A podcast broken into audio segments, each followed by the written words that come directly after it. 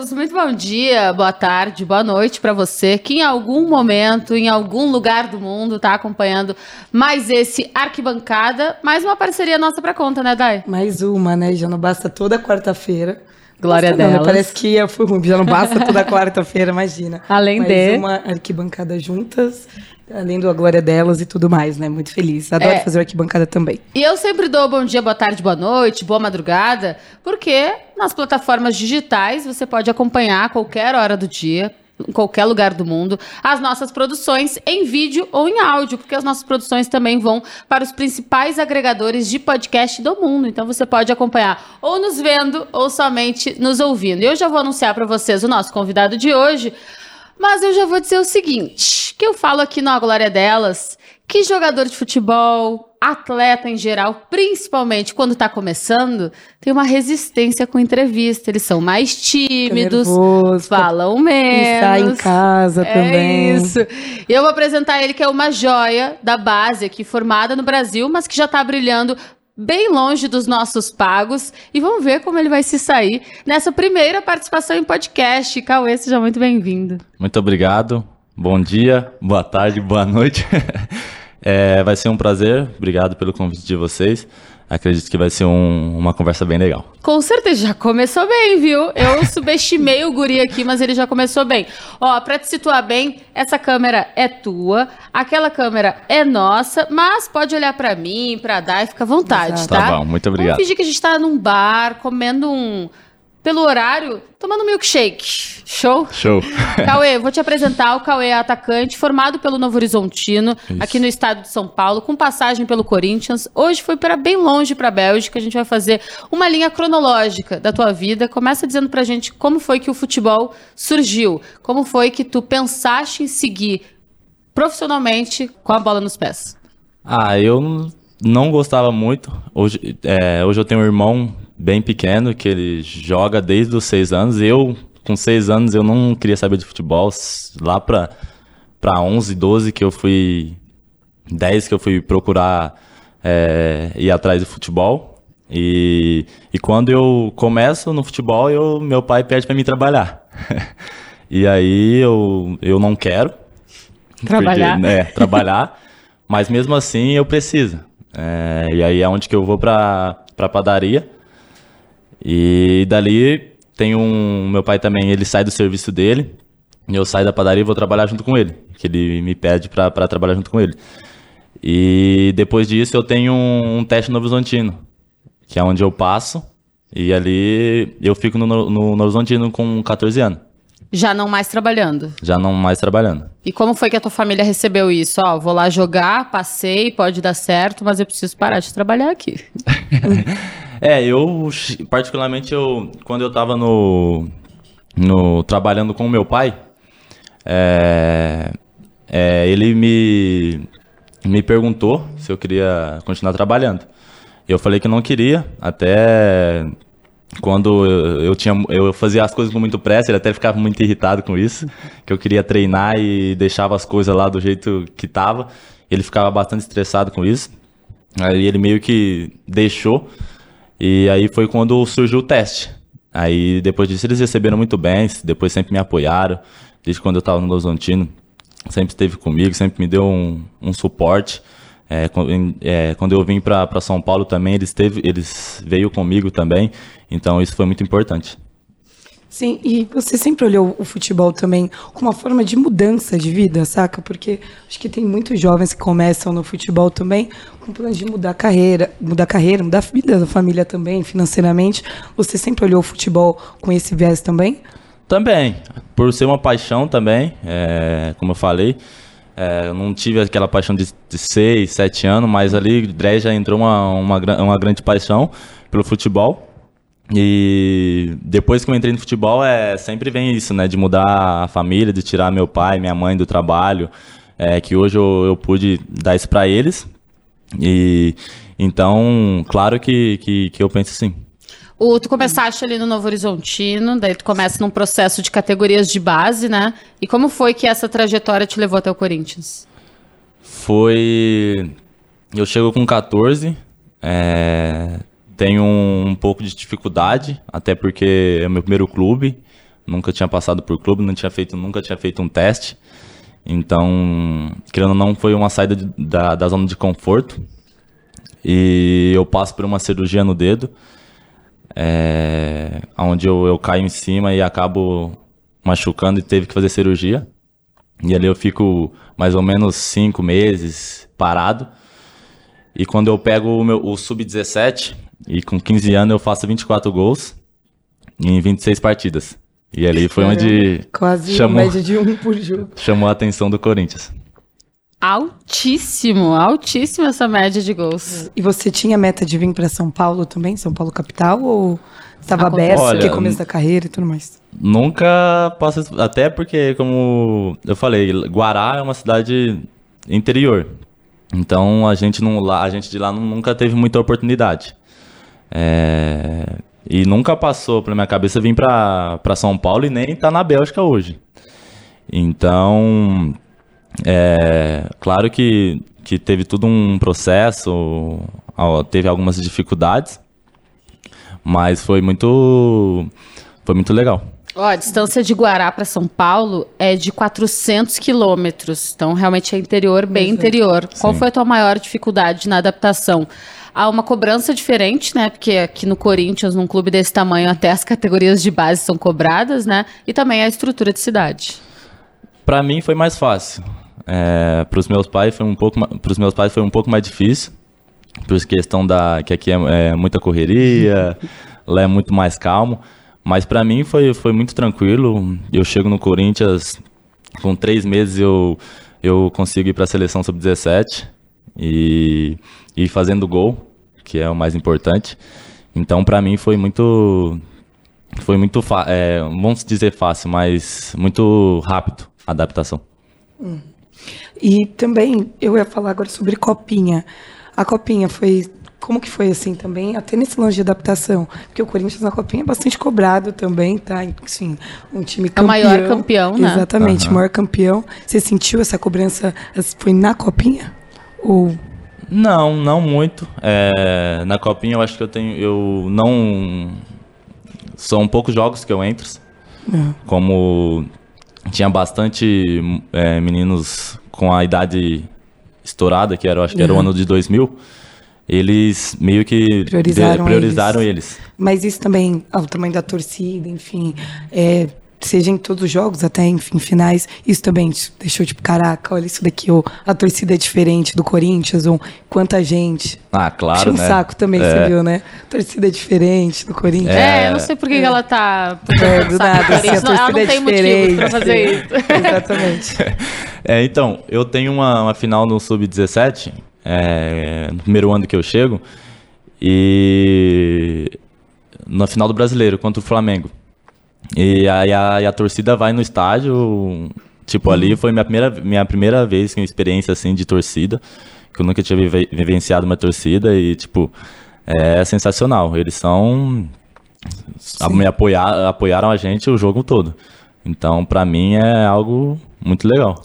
E fala pra gente ainda sobre Copa São Paulo de Futebol Júnior, como é levar a cabeça, pensar que tu tá tão perto do profissional, no momento que tu tá ali no sub-20, né, já tá um passo do profissional, mas concorrendo com tanta gente boa, com o mercado da bola, né, que a gente sabe que às vezes acaba fazendo com que os jovens demorem mais pra subir, porque o clube contrata outras peças de outros lugares. Como foi pra ti esse processo, quase ali no último estágio antes de virar profissional?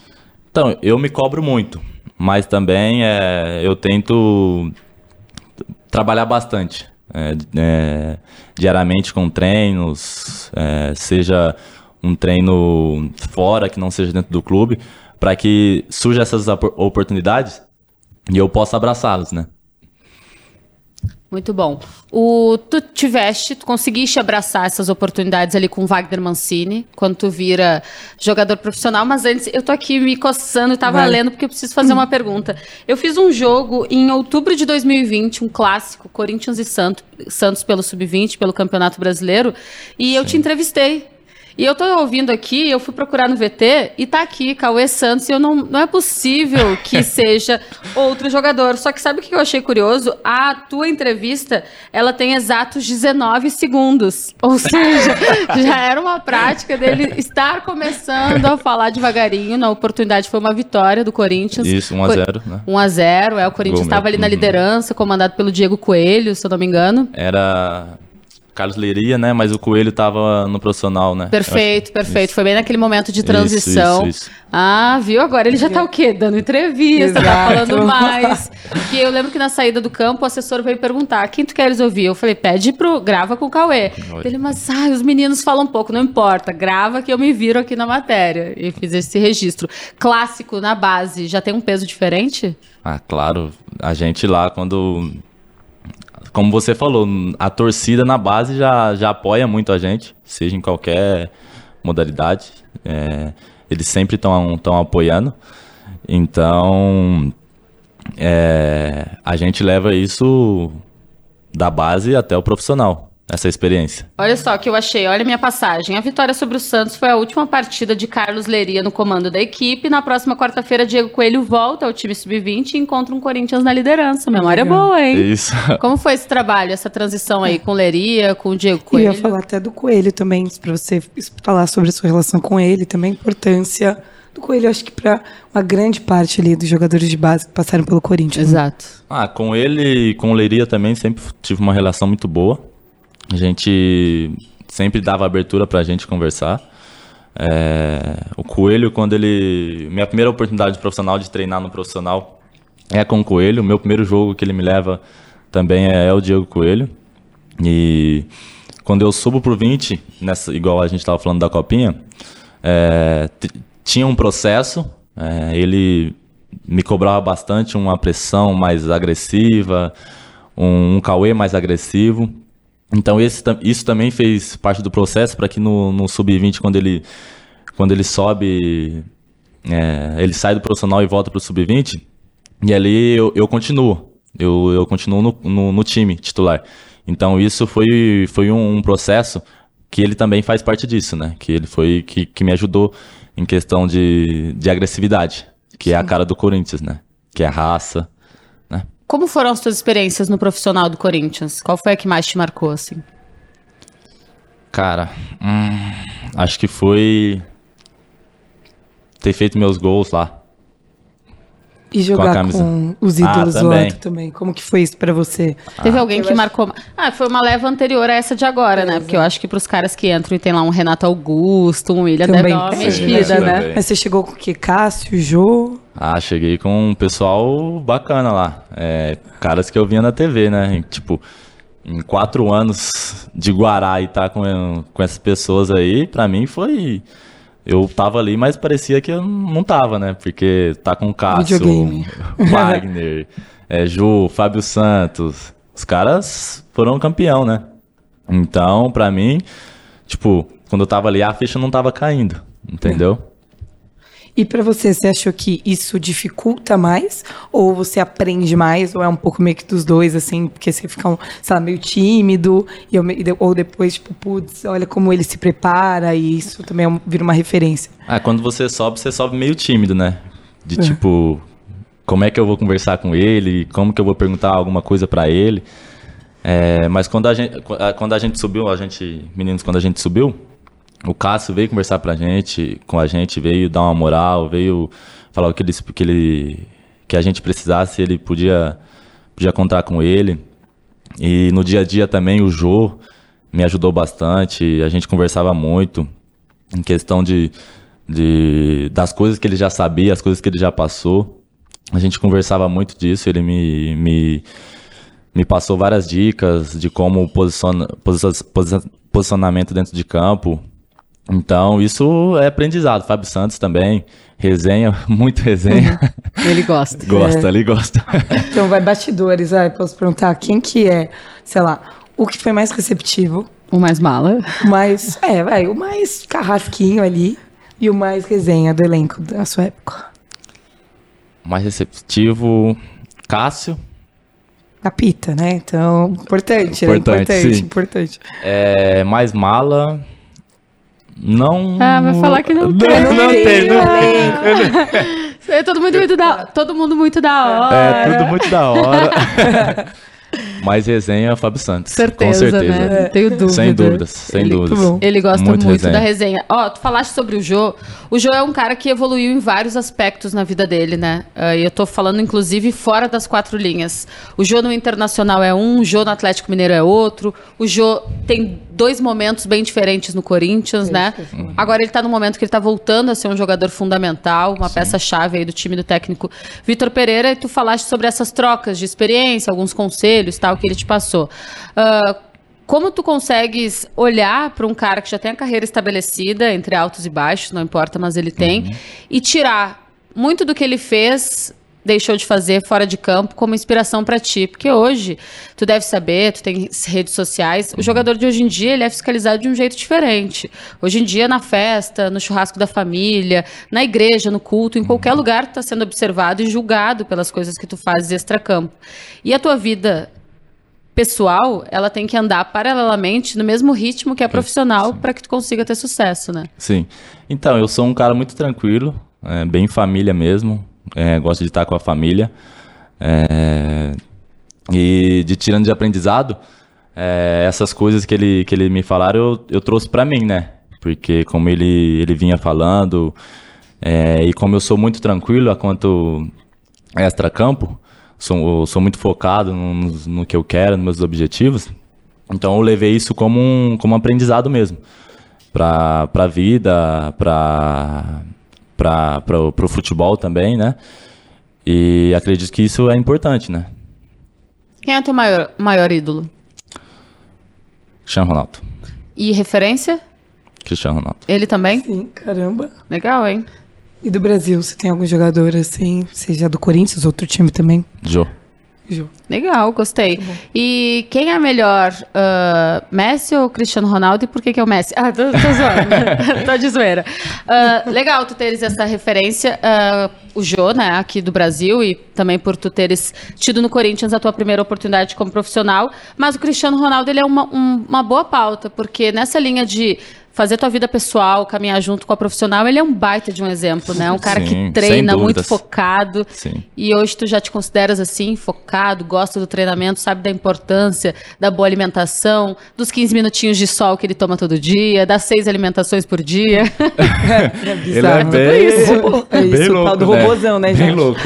É um cara que qualquer pessoa se inspira, né? É, é claro que a gente quer, quer ser igual, mas é uma inspiração, acredito, para várias pessoas. E para mim não é diferente, né? Que o cara em todas as todas as coisas ele ele é inspiração para todo mundo, né? E seja dentro de campo, seja fora, seja algum trabalho extra que hoje é necessário. Então, eu, eu tento me inspirar o ma- o mais perto dele. Legal. Cauê, como a Bélgica apareceu na tua vida? Gols. É, Ah, acho que é isso que eu falei. Gols é. Porque eu nunca, igual eu falei, eu nunca tinha imaginado que, que hoje eu ia estar morando na Bélgica, ia estar jogando no futebol belga. Então acredito que também faz parte da minha família, que sempre, desde quando eu tô no futebol, sempre me ajudou, sempre me apoiou. Então, é isso. Tu nasceste em que mês? Novembro. Novembro. Ah, então tu já tinha 19 anos quando foi pra Bélgica. Já. Mas como foi essa decisão? Tu sozinho, tu com teu empresário, tua família, Família, palpitou? né? Que eu acho que é importante. Você até mencionou no início. Sim, sim. Foi junto com os empresários, com a minha família também. É, E também eu, né? Porque quem vai jogar, né? e os perrengues também que, que vai passar lá, a saudade, a língua. É, então, o frio também, que, que é bastante frio lá. Então, essa foi uma, uma decisão em conjunto.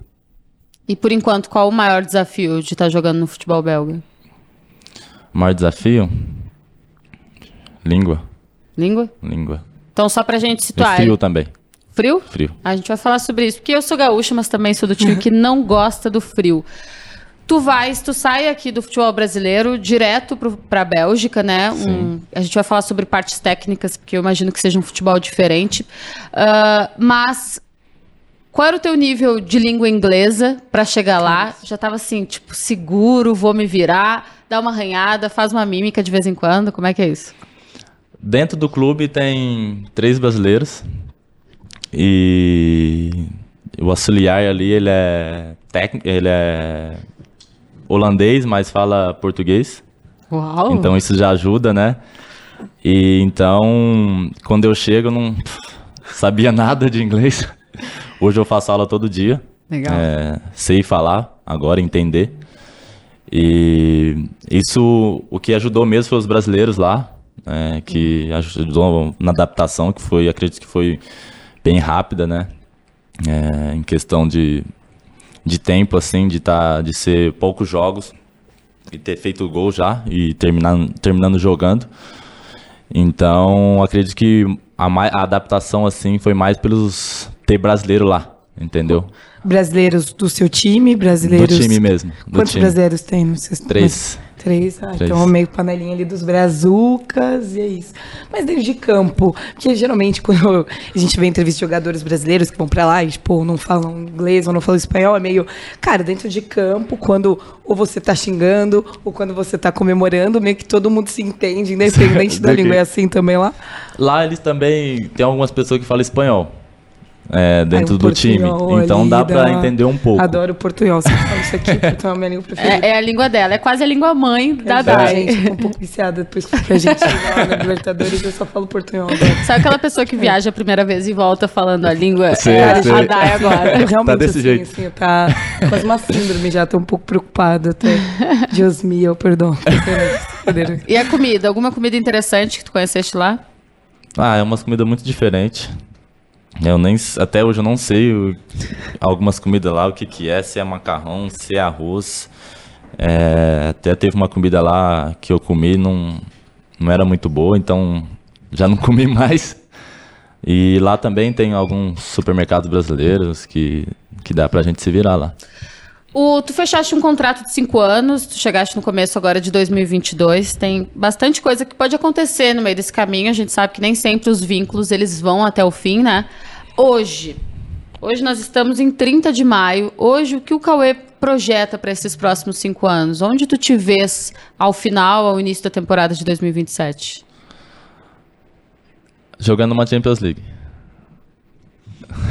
Gostei, hein? Gostei. Lembrando que o, o Lomel, ele é do Grupo City e de alguma forma...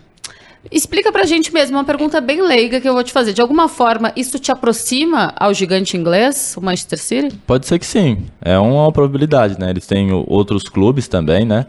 Mas é. Eu tô mais perto de, do, de lá, né?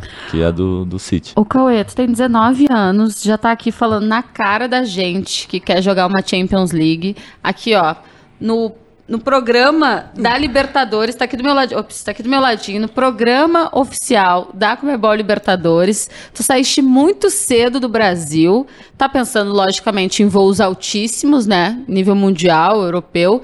Mas a gente nunca vai te ver jogando ela, que é a mais charmosa, a melhor, a maior competição do continente. Pode ser que sim. não sei, igual você falou, é um. A gente não sabe, né? Mas talvez sim. Quem sabe?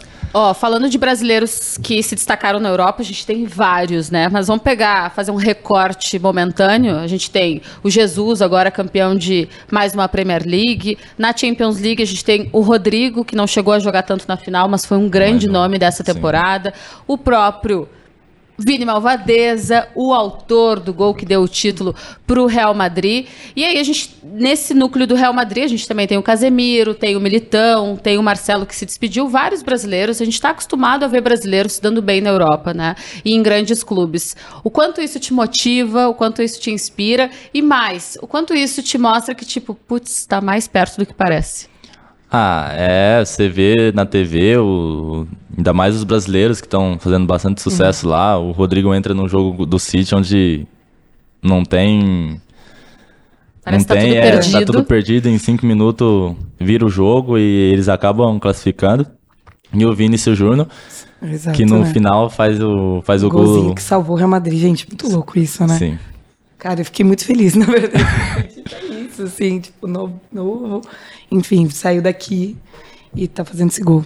Ó, e trazendo um, um- um- ponto sobre o Vinícius Júnior, dizem que um dos principais, das principais qualidades dele é o mental. Que ele é um guri muito focado, é aquele sorriso que a gente vê dele, que isso é dele, sabe? Todo mundo entrando em campo serião e tal, ele tá, tipo, é, com aquela língua passando pela boca e dando uma risada. Isso é dele, porque ele sabe que ele vai entrar em campo, ele vai desligar o mundo e ele vai jogar o futebol dele, que ele gosta de ser feliz dentro de campo. Tu te sentes assim também, preparado para surgir agora uma oportunidade para tu entrares em campo no meio de Paris, numa final de Champions League, tu conseguir assumir a bronca com o Benzema ali do lado na parceria e fazer o gol do título de um grande clube? É como você falou, tem todo um, um processo, né? É, Tô mental. antecipando as coisas. É, dá até um frio na barriga, tipo, você imagina, gente. Tem tudo um processo mental, como você falou. É, vou dar um exemplo meu, é, que eu faço um trabalho psicológico, onde antes da- de eu saber da minha viagem, eu começo a trabalhar todos o, tudo que eu vou passar lá na minha adaptação. Que é o frio, que é a língua, Sim. que é a saudade da família. Legal. Então, isso eu fui trabalhando antes da viagem para que quando eu chegasse lá a adaptação seja, seria muito boa, né? Então foi isso que aconteceu. Por isso que quando eu chego na Bélgica, eu chego faltando 10 jogos, eu jogo 9 e com 5 gols. Entendeu? Gostei. Sua família, quem que mora com você? Mãe, ninguém. pai. Lá ninguém. Ah, ninguém. Ninguém? Na Bélgica? É. Não, sozinho. Caraca, é, então isso pesa muito mais. Isso é muito legal que ele traz, porque às vezes a gente pensa que é só ir, né? Só ir É. para outro país, para outra liga, e na verdade Outra não. cultura, outras muitas coisas. Eu posso só fazer uma pergunta Não. falando sobre essa. Próximo. Não, tá bom. Tá, beleza. Tá bom. Não, é, é sobre essa. É um pouco sobre adaptação também, mas um pouco disso de mental. Porque acho que muita gente fala, e, e outras até criticam jogadores que decidem sair do país cedo e falam sobre. Ah, é, sobre como também, obviamente, é tentador e o futebol lá de fora oferece, às vezes, muito mais coisas que o futebol daqui. Como que você vê isso também para sua formação e para o seu mental e, e até dentro de campo mesmo, taticamente? Isso para você foi muito melhor? Você acha que talvez se pudesse voltar um pouco para ficaria mais tempo no Corinthians ou em outro clube? Então, é, quando eu tava no Corinthians, é, como eu falei, é, de 2017 para 2021, aconteceu muito rápido. É, eu tava no, no, em Guará e do nada eu tava no Corinthians, no profissional, com o Cássio, com o Jô, então foi tudo muito rápido. E eu não tava preparado para E surgiu alguma. E o Corinthians na época não tava muito bem surgiu algumas críticas é, de, de redes sociais, que ainda não tinha a torcida, né? Não podia por causa da pandemia. Então isso pesou muito para mim. É, foi, foi a maior dificuldade no profissional mesmo, em questão extra, que foi essa parte de redes sociais, essa parte psicológica, que pesou muito para mim. É, e ali eu achei que, que eu não ia sair, mas mesmo assim eu saí desse, desse dessa pressão que, tava, que eu tava fazendo em mim, entendeu? Era uma coisa tua, né? Minha. O, a Dai trouxe esse ponto sobre sair muito cedo do país, né? A gente tem um exemplo que, em alguns pontos, até pode se assemelhar à tua história, porque também é um atacante, também passou pelo futebol da Bélgica. É o, tô falando do Wesley Moraes, que hoje joga no Internacional.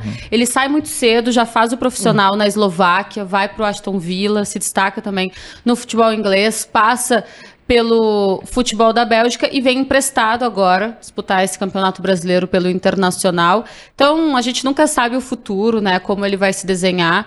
É, pergunta bem basiquinha, bem simplona, mas é o famoso estar, estar pronto para quando as coisas acontecerem, né? Exato, exato. É, isso é o, é o trabalho psicológico, né? Você prepara é, bem antes para que no momento certo, que é o que é, vamos supor, um jogo, ou tá ali para fazer um gol, aí você esteja preparado, né? Cauê, ano de Copa do Mundo, o Hexa vem, o Hexa vem. inevitável pensar em seleção brasileira, né? Eu acho que é uma coisa automática, assim. Eu acho que eu ia ter um pouco de dificuldade de ser jogadora de futebol, porque eu gosto de trabalhar as expectativas na minha cabeça. Mas não tem como. Botou uma chuteira um, um, meião, um meião, já tô pensando que, poxa, quero ir para a seleção brasileira. Uh, tu já tiveste possibilidade de vestir a amarelinha em seleção de base? Como são as tuas pretensões? E eu não quero ouvir, ah, não, tá nas mãos de Deus, tudo que puder acontecer vai. Não, pensa em seleção brasileira, pensa em Copa do Mundo. Claro, né? É, eu quero jogar uma Champions League em alto nível e também quero jogar uma Copa do Mundo, quero estar na seleção brasileira, quero poder dar da alegria para a torcida brasileira, né? Então, claro, igual você falou, desde quando você põe uma esteira no pé, você quer estar tá na seleção brasileira. Então, para mim já foi uma alegria estar tá na sub-17, na sub-20. Então, hoje eu, eu sonho em estar tá numa principal. Falando em Copa do Mundo, eu também não posso deixar de falar da seleção da Bélgica também, né? Que na última, enfim, Copa do Mundo, eliminou o Brasil. Não lembro, se eu não lembro, não aconteceu. É, então, infelizmente, vou ter que retomar esse monstro também. Eu queria que você falasse um pouco também da escola belga, da né? escola, exatamente, dessa escola que, enfim, fez uma excelente Copa do Mundo, enfim, perdeu na finalíssima para a França. Como que é isso lá e ainda mais agora em ano de Copa do Mundo. Como? Porque ah. lá, lá eles não falam muito disso. É, Engraçado. É, sério mesmo? Sério. É, tipo, dentro do clube. São poucos, porque lá dentro do clube são bastante ingleses. Começando do, do Manchester City. Então, dentro do clube, seja é, fisioterapeuta, seja qualquer coisa lá, sempre é, é, inglês. Tipo, igual fora do, do clube, eles falam holandês. A cidade lá, a Lomio mas dentro do clube é só inglês. Hum, então, então é quase que um, um pequeno território é. inglês. Vai torcer pela seleção da Inglaterra, depois para a seleção brasileira. Por último, eles vão pensar em torcer para a seleção da Bélgica. É, entendeu? Nossa, interessante, curioso. Na Copa. O, na Copa vocês vão estar. Tá, tu vai estar tá por lá, eu imagino? Ou tu pretendes Acredito vir para cá? Tá por lá. A temporada vai dar uma, hum. uma parada. Acredito que eu vou estar por lá por lá? Aí sim. No meio do território inimigo. o, a gente fala muito de seleção brasileira, Copa do Mundo, mas na verdade tem um habitat que está se tornando mais natural para a gente, que é o olímpico, né? A gente não tinha ganhado um ouro até 2016, ganhou o primeiro ouro, daí já ganhou o segundo o ouro. Segundo. E esse ciclo é minúsculo, porque por conta da pandemia, um ano de atraso e 2026 já tem mais uma Olimpíada. É uma coisa que passa pela tua cabeça também? Passa também, que é, querendo ou não, é a seleção, né? É, e claro que eu quero estar tá presente, tá, tá entre a seleção lá, é, tá jogando ou até ser campeão lá olímpico, né? Você estava nos últimos Ouros do Brasil. Quer dizer, vou colocar o de 2016, que é antes. Quantos anos você tinha? 13. Você... Acho que é. É. Caraca, 13 anos vendo para mim agora um pouco mais perto, você acha? Ainda mais por ter passado uma seleção de base, como que você vê também? Ah, mais perto. Mas bem mais perto, né? É, igual você falou, tava assistindo 2016 e hoje, tipo, tá sonhando com isso e estando na Europa, jogando em alto nível, jogando um futebol europeu. É, acredito que, que, que eu possa que eu possa estar tá lá. O Cauê, tu estava falando sobre a intensidade do Corinthians, né? Voltando lá para tua passagem pelo profissional do clube, as Copas São Paulo que tu disputaste, vestindo a camisa alvinegra. Intensidade é uma coisa muito exigida na Premier League, que é a principal liga de futebol do mundo. E hoje tu pertence a um clube que é do grupo City, né? Que a gente não consegue uhum. pensar no grupo City Sim. sem pensar no Manchester Exato. City. Uh, como essa questão da intensidade ela é para ti, pro teu futebol e o quanto vocês aprendem sobre o futebol inglês? Porque a gente sempre fala, né? Ah, o cara brilha aqui nos pagos, né? Aqui no futebol brasileiro e vai para a Inglaterra e sofre porque é quase que outro esporte. Como tem sido para ti aprender um pouco mais do estilo deles de jogar? Ah, é, é lá eles têm um, esse meio que fala espanhol. Ele meio que passa algumas coisas pra gente lá do, do futebol inglês, de como que é. E também eles meio que jogam jovens ali para adaptar mais com o futebol europeu, que são bastante são é bastante diferente, como você falou, é tem essa coisa de alta intensidade. E, e lá eu aprendi muito isso, que aqui é, não tinha, eu não tinha tanta essa, essa intensidade que lá eu tenho hoje. E lá eles cobram bastante. É, lá você erra um domínio, erra um chute, eles estão cobrando já, porque eles falam se, se você errar, se errar o, o, o primeiro domínio, já não serve para eles mais. Mesmo que você conserte depois, eles falam que o importante primeiro é o domínio. Ali já começa a jogada, seja uma jogada pro gol, pra você finalizar bem, pra você fazer um passe bem. Então eles cobram muito isso lá já. Então isso é, como eu falei, vou aprendendo muito, né? Legal. E também para você, fazendo até uma autoanálise, vamos dizer assim. É, o jogador que chegou e o jogador que está hoje. Vai, tá hoje, é ótimo. O jogador de hoje. O que, que você acha que evoluiu? O que, que você tem que evoluir mais? O que, que você aprendeu, assim? Não falo só taticamente, não. Acho que como uma pessoa, um jogador, enfim. Você fala na Bélgica? Também. É. Tá.